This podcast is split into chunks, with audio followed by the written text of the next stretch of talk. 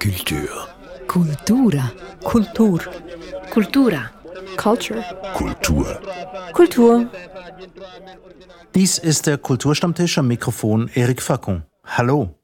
Unser Thema jetzt ist eines, über das wir bereits einmal geredet haben, zu dem wir aber noch nicht alles gesagt haben. Unser menschlicher Umgang mit Zeit, ein Evergreen im Leben des Menschen, der Menschen ganz generell. Wie organisiere ich meine Zeit? Wie gehe ich damit um? Wir könnten diese Sendung auch nennen Time Management Part 2. Und wie in der ersten Runde rede ich darüber mit Marcy Goldberg. Sie sind Kulturwissenschaftlerin und mit Mikhail Krogerus. Sie sind Journalist beim Magazin. Ein paar wichtige Aspekte zu unserem Umgang mit der Zeit haben wir ausgelassen und an die möchten wir uns jetzt nochmal eine Runde lang herantasten. Hm, aber anfangen möchte ich mit etwas Persönlichem. Ich kann mich an eine Zeit in einem Leben besonders gut erinnern, und zwar den Übergang vom Gymnasium zur Universität. Und zwar war das für mich der Übergang zwischen einem komplett durchgetakteten Stundenplan in der Schule und der relativen Freiheit, die die Universität dann bot, wo man sich selber organisieren musste. Und ich kann mich an, daran erinnern, dass ich komplett verloren war in einem ersten Moment, weil ich nicht wusste, wie soll ich jetzt damit umgehen. Kennen Sie das Gefühl, Michael Krogos? Äh, nein, nicht wirklich, weil ich ja die Rudolf Steiner Schule besucht habe. Das heißt, mein ganzes Leben war von vornherein so ein bisschen so eine Art Misch Mischmasch aus so selbstorganisierten, selbstgewählten Chaos. Und das hat sich dann eigentlich ganz gut aufgefangen. Ich war ganz gut vorbereitet auf die Universität. Aber was ich natürlich kenne, was Sie da ansprechen, ist, dass die Zeiten im Leben, in dem es man so Geländer hat, an mhm. dem man sich festhalten kann. Und ich bin der Ansicht, dass diese Geländer werden ja oft so als Zäune betrachtet. Ich musste ausbrechen oder mir werden Regeln vorgesetzt. Und je älter ich werde, desto eher denke ich, dass diese Geländer eben auch hilfreich sein können. Und dass man sie, besonders wenn wir über Arbeiten sprechen, oft wichtig sind. Also je enger die Box, je weniger die Möglichkeiten, desto konzentrierter bin ich und desto mehr fällt mir lustigerweise auch ein. Also ich bin ein Feind von diesem, lass uns über alles nachdenken, lass uns noch mehr Inspiration nachholen und eher ein Freund von, lass uns vertiefen, lass uns den Pfad enger machen und das Suchfeld verkleinern. Marcy Goldberg, kennen Sie das Gefühl? Ich kenne das Gefühl, aber für mich kam das weniger äh, in diesem Wechsel zwischen Schule und Uni, weil ich in Montreal aufgewachsen bin und wir haben ein anderes Schulsystem, wo man nach der Highschool ins College geht und dann an die Uni und man geht wie so Schritt für Schritt äh, in diese Autonomie. Man wird so wie eingeführt und kann das ein bisschen üben. Ähm, für mich war der größere Challenge, als ich hier in der Schweiz bereits gelebt habe und angefangen habe, als Moderatorin zu arbeiten. Und ähm, das, oder man hat einen Workshop oder eine Podiumsdiskussion, vielleicht 90 Minuten oder vielleicht ein ganzer Tag und man muss diese Zeit verwalten. Und ähm, ich sage dann oft äh, in, im Einstiegs, äh, äh, Statement bei diesen Veranstaltungen, dass meine Haupt Hauptaufgabe sei, quasi die wandelnde Stoppuhr der Veranstaltung zu sein und zu schauen, dass wir ähm, über die Runden kommen und dass alle Gelegenheit haben zu reden und dass wir alle möglichen Themen auch berücksichtigen können und so. Und das sind Situationen, wo ich am ehesten, also ich habe inzwischen einiges an Erfahrung, aber das ist immer so ein Challenge, auch sehr mit Adrenalin verbunden und ich finde es als, äh, als äh, angenehmes Challenge, aber trotzdem ein Challenge. Ähm, ja, diese Zeiteinheiten quasi im Live-Modus ähm, zu bewältigen und auch zu schauen, dass alle auf ihre Kosten kommen und jeder, der was sagen will und auch die Themenwechsel, die Kurve kriegen und so weiter. Ähm, ich hatte letztes Jahr an den Solothurner Filmtagen die Aufgabe, ähm, eine Podiumsdiskussion mit, glaube ich, 16 oder 18 Teilnehmenden zu führen. Das ist eine, ein Ding der Unmöglichkeit. Wir hatten knapp zwei Stunden Zeit und ähm, die Idee war, die neue Festivaldirektorin Anita Hugi wollte unbedingt sein Atelier de la Pensée einrichten und sehr viele Leute zu einem Thema einladen und schauen, was passieren würde. Und ähm, das war für mich eine sehr sportliche Leistung dann zu schauen, dass ähm, in dem Moment, wo ich gemerkt habe, okay, jetzt haben alle mindestens einmal etwas gesagt, jetzt kann ich mich ein bisschen zurücklehnen. Und das war eben ein sehr... Ähm, wie soll man das sagen, ein sehr intensives Zeitgefühl, was ich sehr genieße.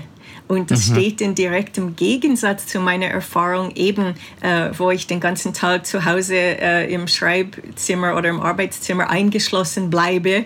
Und dann kann eine Stunde vergehen und man hat wie nichts gemacht oder paar Artikel gelesen äh, im Internet oder ähm, ein bisschen auf Facebook herumgeblödelt. Und das ist ein ganz anderes Empfinden von Zeit als diese sehr intensiven Situationen. Das ist nicht gleich die Antwort auf äh, die Frage Wechsel Schule, Uni, aber ähm, hoffentlich geht es in die gleiche Richtung.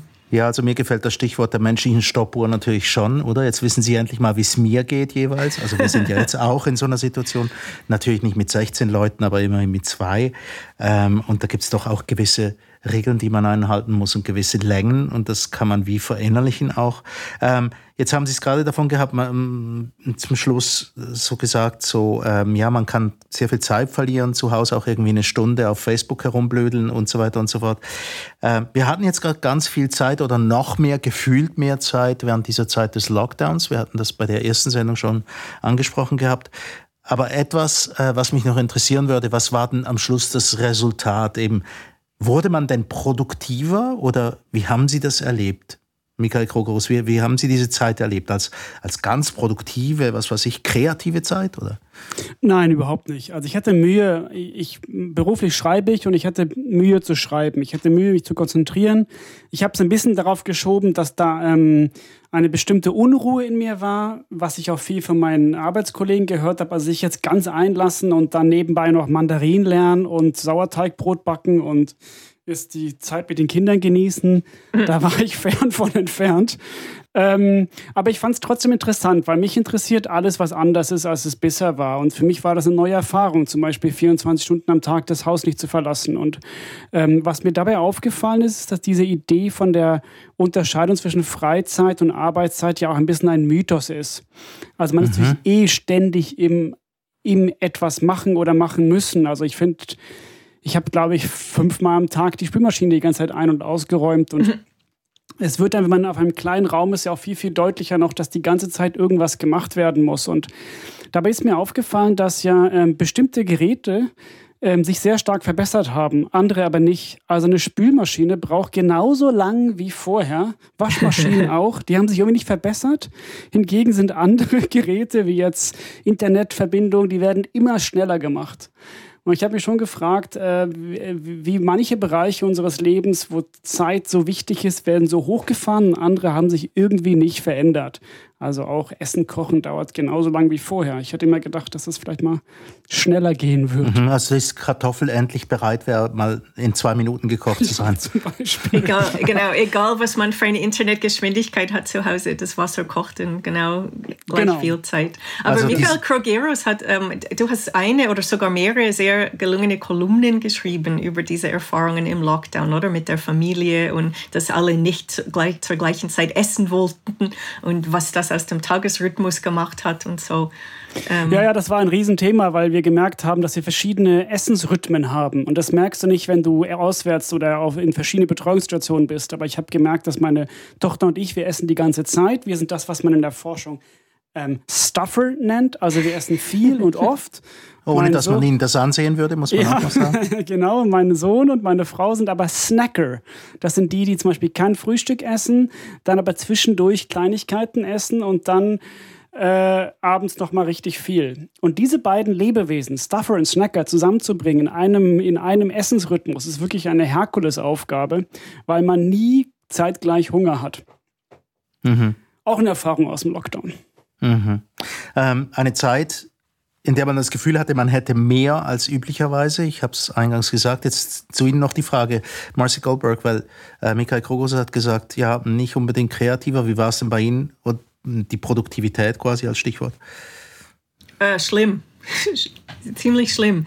Ähm, und ich, ich werfe mir auch vor, jetzt im Nachhinein, dass ich diese Zeit nicht besser verwendet habe. Aber ähm, vor allem in, in der Anfangszeit herrschte eine sehr große Unsicherheit. Und wie ich schon in der ersten Sendung erzählt habe, es gab dann plötzlich ein Bedürfnis, mit allen möglichen Freunden und Verwandten zu telefonieren und, und äh, sich auch im Internet zu informieren über diese neue Krankheit und so. Und das hat sehr viel Zeit gekostet. Und ähm, die, die ähm, Seelenruhe war gar nicht da, zum sagen irgendwie, hey, das ist doch super, ich muss nicht mehr aus dem Haus, das Pendeln fällt weg, ich kann den ganzen Tag arbeiten. Also das war wie unrealistisch und es gab dann auch entsprechend auch Zeitungsartikel zum Beruhigen. Also am Anfang vom Lockdown ähm, gab es ein paar sehr äh,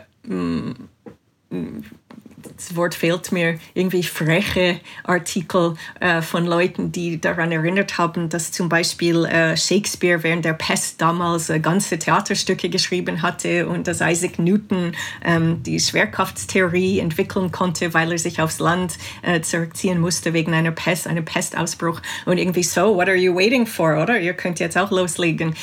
Und dann kam so ein Backlash, dass diese Herren keine Kinderbetreuung erledigen mussten und äh, Diener hatten und so. Und das ist in meinem Fall auch nicht, dass ich muss auch keine Kinder betreuen. Von dem her, von, ich hätte auch die Schwerkraft nochmals erfinden können. Ähm, entdecken können. Und ich, ich habe es ich hab's nicht geschafft in diesen ersten Monaten. Und, äh, und dass ich mir das auch noch vorgeworfen habe, hat es auch nicht besser gemacht. Äh, und dann kam so die dritte Welle, oder? Mit den Artikeln irgendwie Self-Care, lass es dir gut gehen, ähm, mach dir nicht so große, also setz dich nicht so unter Druck. Äh, es ist normal, das ist eine Krise und man braucht mehr Zeit. Und geh doch in den Wald spazieren und so weiter. Und das waren so wie verschiedene Wellen auch ähm, im Lauf von, keine Ahnung, März, April, Mai.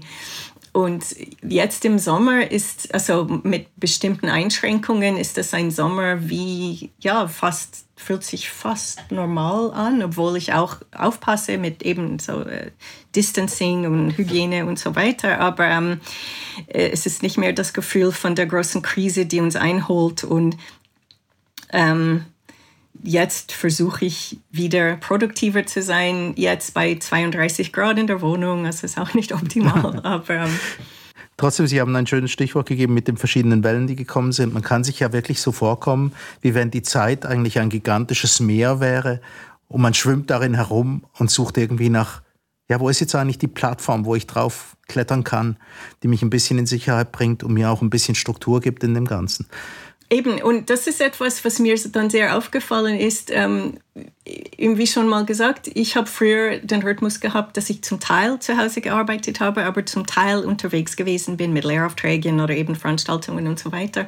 Und ich habe doch noch das Pendeln gehabt im Leben. Und diese Stunden im Zug, die habe ich sehr geschätzt, weil ähm, das war ganz klare Zeitfenster, wo ich bestimmte Sachen erledigen konnte, ähm, bestimmte Sachen lesen oder E-Mails äh, beantworten oder ähm, Konzepte entwerfen für Projekte und so weiter. Und ähm, als das Pendeln weggefallen ist, war das dann wie ich musste dann schauen, wie kann ich Strukturen in meinem Alltag einbauen. Also möchte ich das so machen, dass ich mich äh, eine Stunde lang am Schreibtisch hinsetze, um Mails zu beantworten, oder mache ich das nach Gefühl? Und am Anfang habe ich es nach Gefühl gemacht und die E-Mails sind zum Teil auf der Strecke geblieben. Und irgendwann kam ganz klar das Gefühl, ähm, das erinnert vielleicht an diese Anekdote vom, vom Anfang der Sendung. Plötzlich ist man an der Uni und hat nur Zeit, aber eigentlich täuscht das, weil man sehr viel zu tun hätte. Ähm, dass ich gemerkt habe, ich muss für mich Strukturen erfinden für den Tag, quasi als, als Gerüst weil mhm. sonst, ähm, sonst funktioniert es nicht. Und mich würde sehr interessieren, wie, also wie ihr das äh, gemeistert habt. Ja, ich glaube auch, dass so Strukturen oder ich würde es fast sogar, glaube ich, Gewohnheiten nennen, sehr wichtig sind. Und ich bin auch der Ansicht, dass man Gewohnheiten eigentlich schon in der Schule unterrichten sollte. Sollte wie ein eigenes Fach sein, um zu lernen, nicht so sehr unter diesem negativen Begriff der Selbstoptimierung, sondern mhm. eher unter dem Gefühl, lerne doch zu arbeiten und dich selbst zu organisieren. Und bei Gewohnheiten gibt es ja so ein paar Erkenntnisse inzwischen, die ich sehr, die ich sehr interessant finde. Zum Beispiel, dass man erstmal was Kleines machen sollte. Also wenn das Ziel irgendwie ist, Zen-Meister zu werden, dann muss nicht der erste Schritt sein, in ein Kloster zu gehen, sondern vielleicht der erste Schritt ist, jeden Tag eine Minute zu meditieren. Mhm. Das ist nichts. Wenn man das aber drei Monate lang macht, ist es sehr, sehr viel und kann sehr mächtig sein. Und ich finde das Spannende an Gewohnheiten, Arbeitsgewohnheiten in dem Moment, ist die, dass es nicht viel braucht, aber dieses Kleine sehr mächtig werden kann. Mhm. Und ähm, ich merke aber auch stark, dass man das üben muss. Das ist, kommt nicht von alleine. Im Gegenteil, ähm, von alleine kommt eher das Gefühl, Gewohnheiten nicht einzuhalten. Mhm. Das heißt, da finde ich, äh, bräuchte es eigentlich eine, eine Art Schulung bis ins hohe Alter hinein. Gewohnheiten haben Sie als Stichwort gebracht. Ich hätte jetzt auch noch sagen können, Rituale, ähm, die, uns, die uns helfen, irgendwie den Alltag zu strukturieren. Haben Sie denn neue gefunden während der Zeit? Zum Beispiel eben das ein Minuten meditieren oder, ich weiß nicht, Yoga machen, jeden Abend einen Gin Tonic trinken um die gleiche Zeit oder irgend sowas. Ich weiß es nicht. Also ähm, das erste Ritual, was ich gemacht habe, ich habe länger geschlafen. Ich habe bestimmt im Schnitt äh, eine Stunde länger geschlafen jede Nacht. Und das, glaube ich, ging ja vielen so. Man hat ja gesehen, dass der Wasserverbrauch in der Schweiz den Peak nicht um 6.30 Uhr war, sondern irgendwie 8.30 Uhr, weil dann doch selbst die streng zwinglianischen Schweizer sich erlaubt haben, etwas länger zu schlafen und später zu duschen. Und das fand ich ganz gut. Ich bin ein großer Fan vom Schlaf. Ich habe das Gefühl, wenn du schläfst, machst du nichts falsch. Und ähm, das war für mich ein Ritual, was ich gerne beibehalten will. Länger mhm. schlafen. Vielleicht wird die Lösung die dann früher ins Bett zu gehen. Das mhm. war eins, was ich gern gemacht habe. Ähm, ansonsten muss ich ehrlicherweise gestehen, habe ich zwar sehr hart an einem Stundenplan für meine Kinder gearbeitet und der war voller Rituale. Ich selbst war aber da nicht das beste aller Vorbilder. Wie war es bei dir, Marcy? Ja, ich habe ein Ritual ähm, sehr intensiv gepflegt und dann verworfen, weil ich gemerkt habe, das tut überhaupt nicht gut. Und das war die Idee, einfach die trügerische Idee. Ich beginne meinen Arbeitstag mit einem Blick in Facebook.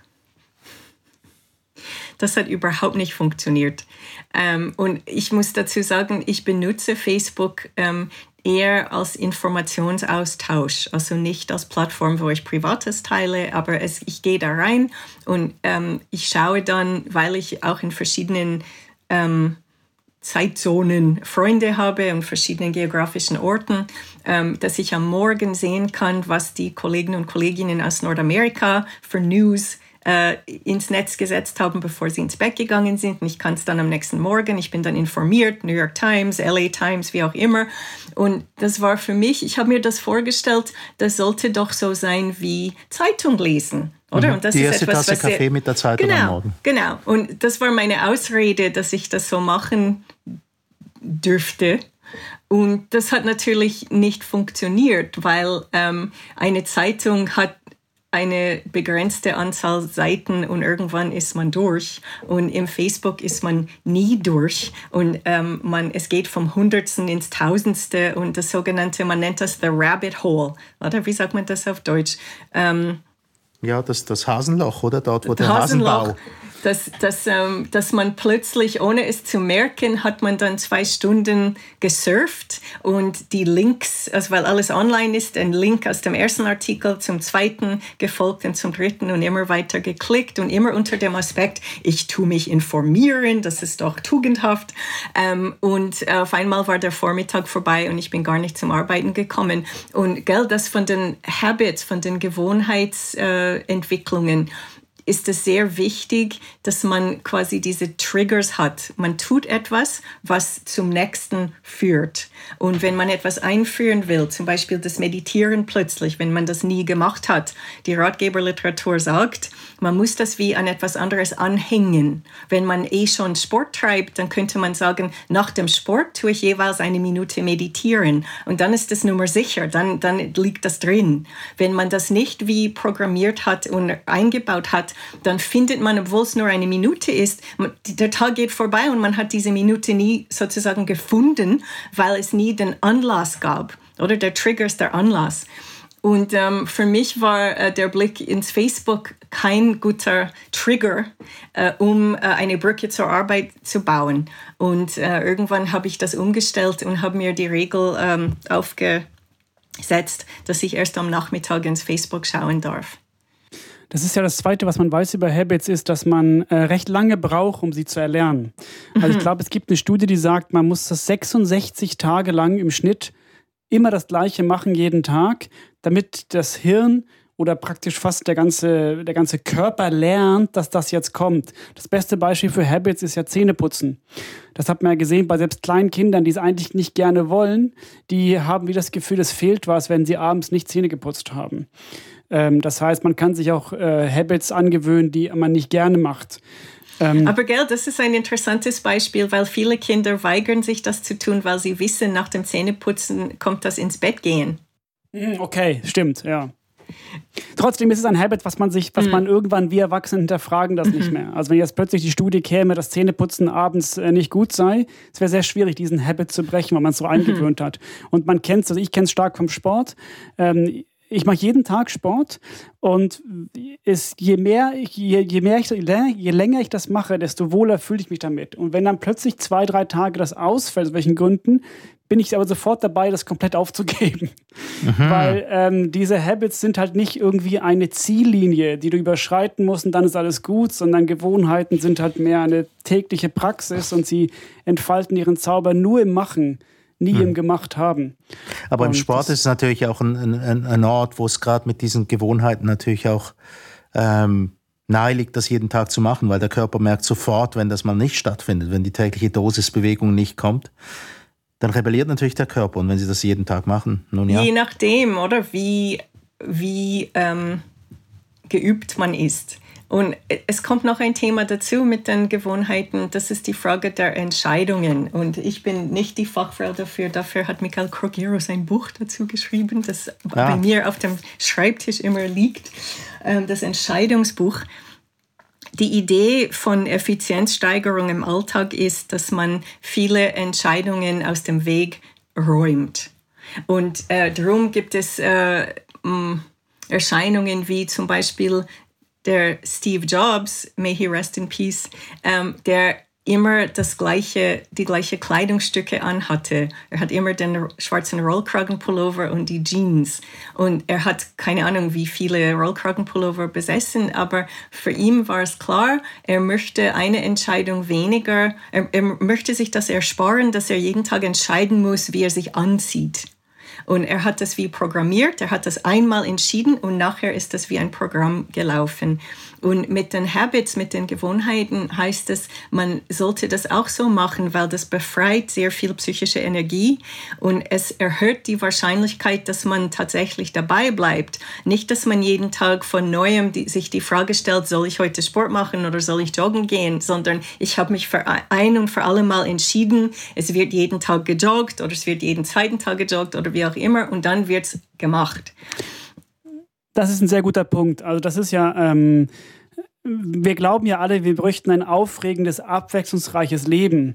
Dabei zeigen ja x Studien, dass je langweiliger, je regelmäßiger du lebst, desto eher kannst du in der Zeit, in der du dann arbeitest oder denkst, etwas Außergewöhnliches machen. Weil sonst mhm. verschwendest du deine Energie und deine Neugierde auf Momente, die eigentlich irrelevant sind. Äh, man nennt das ja diesen ähm, Circus of Competence. Du kannst nicht überall neugierig sein. Du musst einfach ein, zwei Bereiche und die in die Tiefe gehen. Da hast du mehr von. Und ich mhm. finde das Beispiel mit, der, mit den Kleidern ganz lustig. Also das ist, hat sich hat eigentlich durchgesetzt im Silicon Valley, diese Nerdcore, dass die Leute einfach gesagt haben, es ist egal, was du anziehst. Ähm, Kleider können nicht cool sein, das können sowieso nur Menschen. Hm. Und dann tragen die einfach alle T-Shirt und Jeans und haben damit eine, eine ganze Marke, nämlich dieses, der Männeranzug zum Beispiel, ist komplett verdrängt worden. Mhm. Weil alle sich gesagt haben, nein, wir fokussieren auf was anderes als unsere Kleidung. Hm, aber ja, gut, also mir gefällt das Beispiel jetzt persönlich nicht so wahnsinnig, weil ich ganz gerne zum Schrank gehe und ich glaube, ich verziehe da, ver verliere da auch nicht wahnsinnig viel Zeit damit, indem ich eins von meinen ausgesucht coolen Hemden äh, heraussuche jedes Mal. Es klingt ein bisschen nach Effizienzsteigerung an Orten, ähm, wo, wo man es vielleicht ja, sich denkt, ja, ist das nicht einfach eine Selbstbeschneidung, wenn man so will?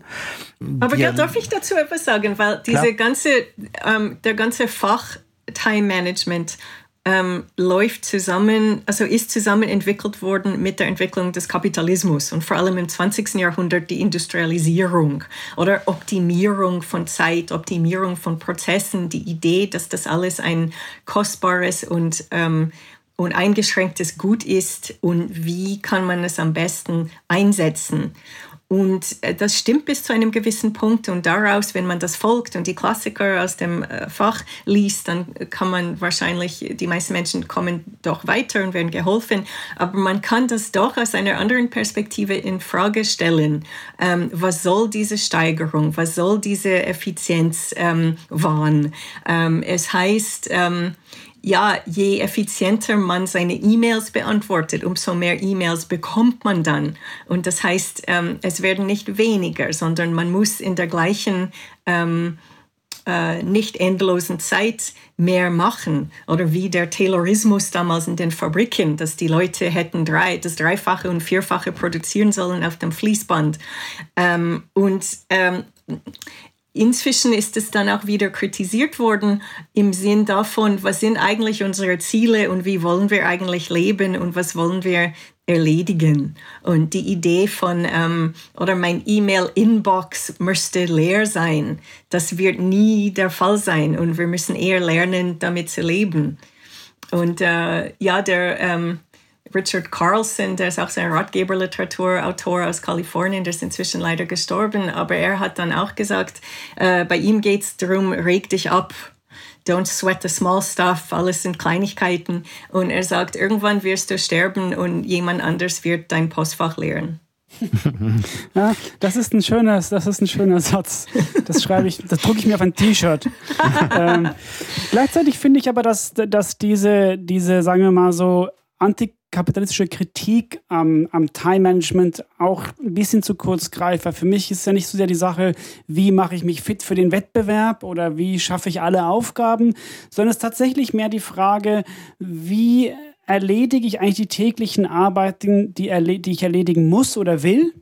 Und kann ich das eigentlich besser machen, als ich es jetzt mache? Und ich hm. finde das tatsächlich eher eine neugierige Frage als jetzt so eine Effizienzsteigerung im Sinne von, dass dadurch dann mehr Profit, dass ich davon dann finanziell profitiere, sondern tatsächlich zu fragen, mache ich vielleicht etwas falsch? Ich meine, das ist mehr so eine Art von täglichem Lernen. Und oder mache ich, mach ich Zeit frei für Sachen, die ich, die ich lieber machen würde? Genau, so. kann ich woanders Zeit einsparen, damit ich länger vom Kleiderschrank stehen kann, um meine schönen Hemden mhm. rauszusuchen. Also es ist ja auch eine, mhm. ist eine Frage der Priorität. Ja, aber Und das sind auch existenzielle Fragen auch, oder? Das es heißt nicht nur, wie kann ich ähm, das optimieren, was ich mache, sondern mache ich überhaupt das, was ich sollte? Genau, genau. Viele sind natürlich einfach gefangen in einer Welt, in der sie gefangen äh, aus der sie nicht entfliehen können. Also ich muss die ganze Zeit arbeiten, um Geld zu verdienen. Aber dann ist ja die Frage, kann ich aber diese acht Stunden, die ich so hasse, irgendwie so gestalten, dass ich doch einen Funken Freude drin habe? Das ist für mhm. mich eben auch Self-Management. Und ich erlebe so, dass Gewohnheiten ganz stark auch eine Reaktion auf deine Umwelt sind. Also, das ist ja viel untersucht worden, wenn Leute, viele Leute hassen ja den Arbeitsweg. Und äh, das ist das schrecklichste Moment ihres Tages, ist der Tag, der hm. Fahrt, die Fahrt zur Arbeit. Und dann gab es eine Untersuchung, wo man Leuten einfach einen anderen Weg zur Arbeit hat nehmen lassen, um irgendwie rauszukommen aus diesem Gefühl, dass das ist der Weg in die Hölle. Und schon diese kleine Veränderung der Gewohnheit hat zu einer leichten Stimmungserhöhung geführt. Das heißt nicht, dass sie ihre Arbeit geliebt haben oder hinterher effizienter gearbeitet haben. Das heißt nur, dass sie ja morgens ins Büro reinkamen mit einer etwas besseren Stimmung. Und ich finde diese kleinen Stellschrauben, an denen man drehen kann, die interessieren mich halt. Aber mhm. gell, das ist die Frage, wo liegt das Problem? Und wenn es am Arbeitsweg liegt, dann ist das schnell erledigt. Aber wenn diese Leute, falls sie gemerkt hätten, also ich, sie haben den viel schöneren Weg genommen und fühlen sich trotzdem scheiße, wenn sie ins Büro kommen, dann ist das Problem ein anderes. Also es gibt in meinem Quartier eine Wandgraffiti, so eine Schrift, und es steht sinngemäß, das Problem ist nicht Montag, das Problem ist, dass dein Job scheiße ist. Mhm. Und je nachdem, ähm, wofür spart man die Zeit und die gesparte Zeit, wo wird sie investiert, wo, womit und wofür? Und das sind Fragen, das sind dann eben sehr eher existenziellere Fragen und sie hängen, hängen für mich zusammen auch mit dieser ähm, angeblich neuen Flexibilität, die viele äh, in ihrem Beruf haben. Dass die Smartphones und die Laptops und die Geräte und das Internet, die haben uns zum Teil aus dem Großraumbüro befreit. Das heißt, du darfst äh, im Zug auf dem Weg zum Berggipfel arbeiten. Äh, und das soll eine große Freiheit sein. Aber gleichzeitig, äh, man ist dann oft auch gezwungen, aus den Strandferien die Mails zu beantworten. Und es gibt dann kein Time-off mehr, also diese Auszeiten und das Abschalten. Früher konnte man manchmal behaupten, man fahre an einen Ort, wo es kein Internetempfang gäbe oder kein Mobiltelefonempfang. Äh, und jetzt, man kann das nur an den seltensten Orten jetzt behaupten, weil das stimmt jetzt nicht mehr. Genau, das stimmt. Also die vermeintliche Befreiung ähm, von den Arbeitszwängen, die wir durch die mobile Technologie erfahr erfahren haben, ist tatsächlich ein Angebot, einfach 24 Stunden eigentlich immer arbeiten zu können. Und das erlebe ich selbst auch ganz stark. Weil ich überall arbeiten kann, mache ich erst mal ein paar Stunden nichts, habe dann aber hinterher recht viel Stress. aber ähm, ich möchte dazu nur sagen, dass äh, Prokrastination hat, äh, ist, ist nicht das Gegenteil von Produktivität, habe ich manchmal das Gefühl. Die drei Buchstaben, die die beiden Wörter teilen, ganz am Anfang scheinen darauf hinzudeuten. Auch Prokrastination kann manchmal zu wirklich etwas Produktivem fü äh, führen. Hoffe ich doch schwer, dass wir uns da einig sind, oder nicht? Doch klar, das hatten wir schon in der letzten Sendung lange besprochen, dass das Prokrastinieren auch ein Ausdruck dessen ist, dass man schon geistig an etwas arbeitet und äh, einfach später in die, in die Produktivität reinkommt. Ich wollte noch kurz was sagen zu diesem Gefühl, dass es was Neues sei, dass die Flexibilisierung oder diese Mobilisierung von Arbeit so ein neues Gefühl sei oder das Gefühl, dass wir keine Zeit mehr hätten. Das stimmt natürlich nicht ganz. Ich glaube, die Stoiker haben ja auch genau das gleiche Thema die ganze Zeit verhandelt. Und man kann ja bei Seneca all das schon mal nachlesen, dieses ganze If you can't change the world, change yourself. Oder ähm, versuch das mal stimmt, darum, sind die Stoisch, darum ist die stoische Philosophie jetzt auch in Silicon Valley so beliebt, oder? Das genau, ist jetzt auch ein genau. Trend. Ja. Also ich habe eher das Gefühl, es ist Ausdruck von so einem Grundproblem von uns Menschen, dass uns vieles schnell einfach zu viel wird oder wir Mühe haben, uns die Arbeit richtig einzuteilen oder das Gefühl zu haben, Sinnvolles zu machen. Wobei es gab schon Phasen, wo es anders war oder für die meisten sich anders angefühlt hat als jetzt. Und ähm, ich fand das sehr interessant, als ich den Dokumentarfilm über Gottlieb Duttweiler gesehen habe. Ähm, das ist der Film von Martin Witz, äh, Dutti der Riese. Und es wird erklärt, ähm, Duttweiler hat sehr beschäftigt, ähm, das, was er die Wohlstandsverblödung genannt hat oder die Wohlstandsverwahrlosung, dass plötzlich in den 50er Jahren in der Nachkriegszeit war es tatsächlich so, dass die Leute kürzere Arbeitszeiten hatten, schnellere, kürzere Arbeitswege, mehr Haushaltsgeräte und so weiter und tatsächlich mehr Freizeit im Vergleich zu den Jahrzehnten davor. Und ähm, die einen wussten angeblich nicht so recht, was mit dieser Zeit anfangen. Und darum diese ganzen Angebote von der Migro, äh, vom Kulturprozent hin zum Hotelplan und so weiter und die Vita-Parcours und all diese Sachen. Es ist gerade nicht Migro, aber äh, doch, ich weiß nicht mehr. Ähm, aber ähm, es gab tatsächlich Zeiten, wo die Leute ähm, eher mehr Zeitvertrieb suchen mussten und ich denke, wir haben das umgekehrte Problem. Ja, ein interessanter Gedanke, auf den wir vielleicht mal in einer anderen Sendung zurückkommen werden. In meiner Funktion als menschliche Stoppuhr muss ich jetzt hier äh, mal kurz einschreiten und sagen, herzlichen Dank für die Teilnahme an diesem Kulturstammtisch. Unser Thema war Time Management, Time Management Teil 2. Hierzu zu Gast waren Marcy Goldberg, Kulturwissenschaftlerin und Michael Krogerus, Journalist. Mein Name ist Erik Fackung.